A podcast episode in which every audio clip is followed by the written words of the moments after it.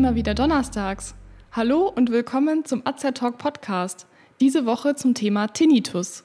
Was versteht man darunter und welche Ursachen hat er? Was ist eigentlich ein chronischer Tinnitus? Und welche Rolle spielt die Psychologie?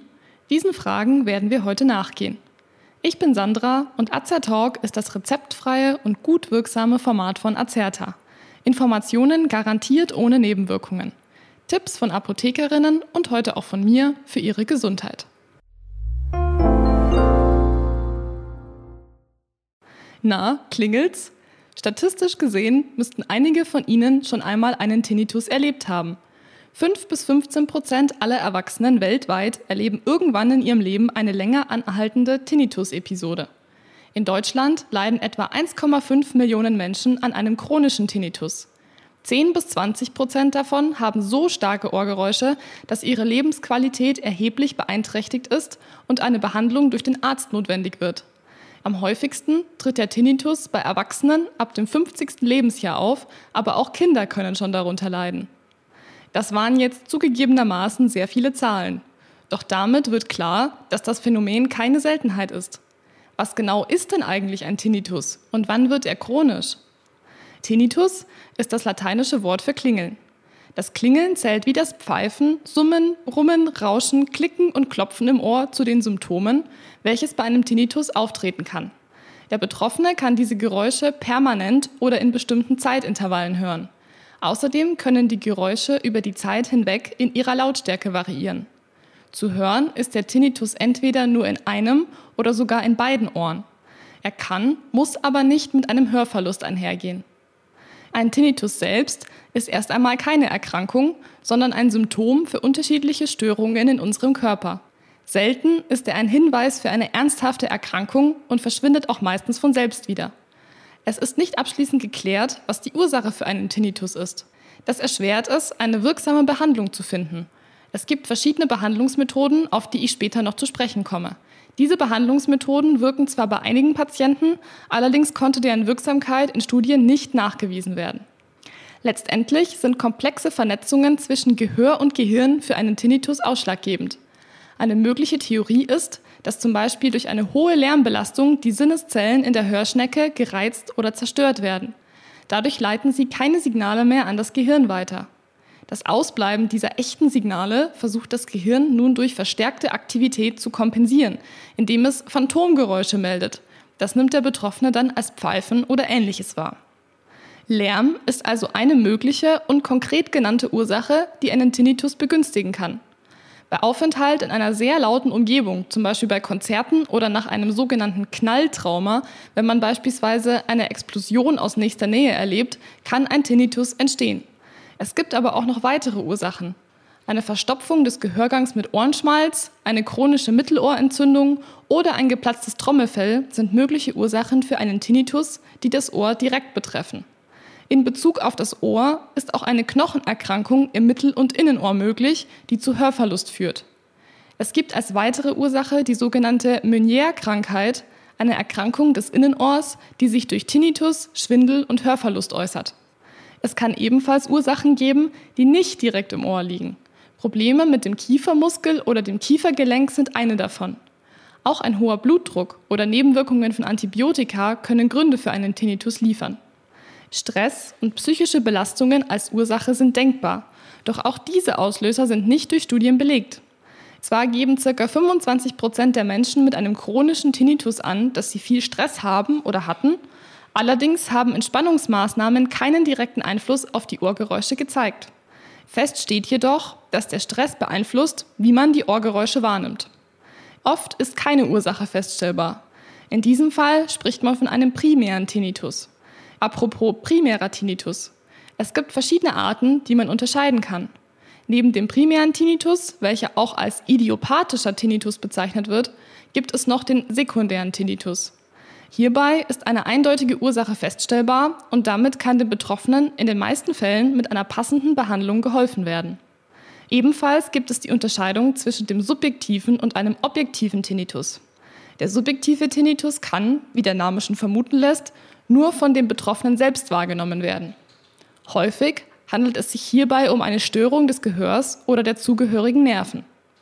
Ein meiner Meinung nach besonders faszinierendes Phänomen ist der objektive Tinnitus. Die Ohrgeräusche können dabei von außen gehört werden. Der Arzt kann in diesem Fall den Tinnitus zum Beispiel über Nervensignale nachweisen oder durch das Abhören der Pulsgeräusche an der Halsschlagader den Tinnitus hören. Im zweiten Fall wäre der Tinnitus dann auch durch Gefäßprobleme bedingt und eine entsprechende Behandlung kann eingeleitet werden. Vorhin habe ich ja bereits den chronischen Tinnitus angesprochen. Leiden die Betroffenen mehr als drei Monate unter den Ohrgeräuschen, liegt genau diese Art Tinnitus vor. Doch auch wenn man unter einem chronischen Tinnitus leidet, heißt das nicht, dass die Geräusche sehr lange anhalten müssen. Bei rund einem Drittel der Betroffenen verschwindet das Klingeln nach vielen Jahren wieder von allein. Es gibt also trotzdem noch Hoffnung auf Besserung. Sind die auftretenden Ohrgeräusche bei einem chronischen Tinnitus leise, kann sich die betroffene Person oft damit arrangieren. Lautes Pfeifen beispielsweise kann aber den Alltag des Patienten deutlich beeinflussen. Es kann zu Konzentrationsstörungen, einem ständigen Gefühl von Anspannung oder Schlafstörungen kommen. Oftmals ziehen sich die Betroffenen aus dem sozialen Leben zurück, was Depressionen begünstigen oder auch auslösen kann. Damit es hoffentlich gar nicht erst so weit kommt, gibt es trotz der nicht genau geklärten Ursachen für einen Tinnitus verschiedene Behandlungsmöglichkeiten. Treten die Ohrgeräusche einseitig auf, kann der Tinnitus behandelt werden, da dann meist eine diagnostizierbare Ursache vorliegt. Bei Problemen im Kieferbereich ist eine begleitende Behandlung durch den Zahnarzt oder Kieferorthopäden sinnvoll. Generell wird also bei bekannter Ursache die zugrunde liegende Erkrankung behandelt, wodurch der Tinnitus wieder abklingen sollte. Wie bereits angesprochen, gibt es aber in den meisten Fällen keine genaue Erklärung dafür, warum der Tinnitus auftritt. In diesem Fall ist das Ziel der Behandlung, die Beschwerden zu lindern. Hierzu können zunächst pflanzliche Präparate, Nahrungsergänzungsmittel oder auch Medikamente, zum Beispiel Cortison, eingesetzt werden. Für all diese Behandlungsmethoden ist nachgewiesen, dass sie speziell bei Tinnitus helfen. Einige, wie beispielsweise die Behandlung mit Cortison, sind allerdings mit Nebenwirkungen verbunden. Fragen Sie hierzu auch gerne in Ihrer Apotheke nach und lassen Sie sich beraten, welche Möglichkeiten es gibt. Bei einem plötzlich auftretenden Tinnitus bekommt man vom Arzt oft eine Infusion, zum Beispiel mit einer Kochsalzlösung. Diese kann die Beschwerden lindern, doch auch hier ist die Wirksamkeit nicht belegt und aufgrund bestimmter Inhaltsstoffe sind allergische Reaktionen bei den Patienten möglich. Um zu lernen, wie man besser mit dem chronischen Tinnitus umgehen kann, wird vor allem die kognitive Verhaltenstherapie aus der Psychologie eingesetzt. Dadurch bleiben die Ohrgeräusche zwar meist bestehen, Allerdings kann sich die Lebensqualität erheblich verbessern. Die Patienten lernen, dass man die zum Teil lästigen Geräusche durch Musik oder Hörbücher in den Hintergrund verdrängen kann. Auch unternehmen die Betroffenen in der Therapie sogenannte Fantasiereisen, bei denen sie in Gedanken an schöne Orte reisen und die so aufkommenden Bilder mit den Geräuschen verknüpfen. Auf diese Weise wird das Klingeln, Brummen und so weiter erträglicher. Im Unterschied zu den bisher aufgezählten Behandlungsmethoden ist die Wirksamkeit der kognitiven Verhaltenstherapie durch verschiedenste Studien belegt. Auch die Digitalisierung ist im Therapiebereich angekommen. Seit Februar diesen Jahres gibt es eine App, die genau diesen Bereich abdeckt. Dadurch kann direkt nach der Tinnitus-Diagnose mit der kognitiven Verhaltenstherapie begonnen werden und das lange Warten auf einen Termin erübrigt sich.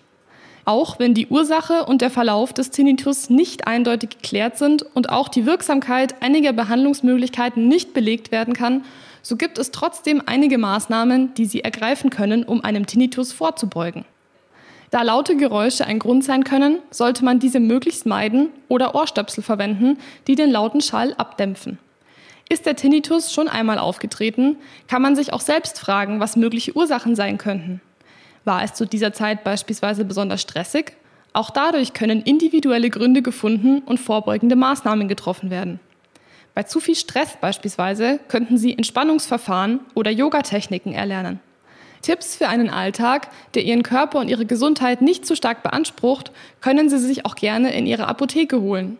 Kennen Sie auch schon unseren Podcast-Beitrag zur Gesundheit am PC-Arbeitsplatz? Dort erhalten Sie weitere Tipps und Hinweise für einen gesunden Arbeitsalltag. Hören Sie doch gerne mal rein.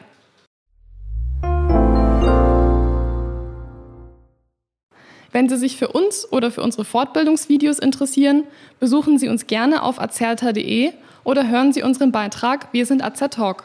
Wir weisen darauf hin, dass dieser Beitrag kein Ersatz für eine persönliche Beratung bei einem Arzt oder Apotheker darstellt. dass er keine Therapie ersetzt und lediglich der Information dient. Thematisch erhebt der Beitrag keinen Anspruch auf Vollständigkeit. Vielen Dank fürs Zuhören, empfehlen Sie uns gerne weiter und bis zum nächsten Donnerstag. Bleiben Sie gesund und informiert.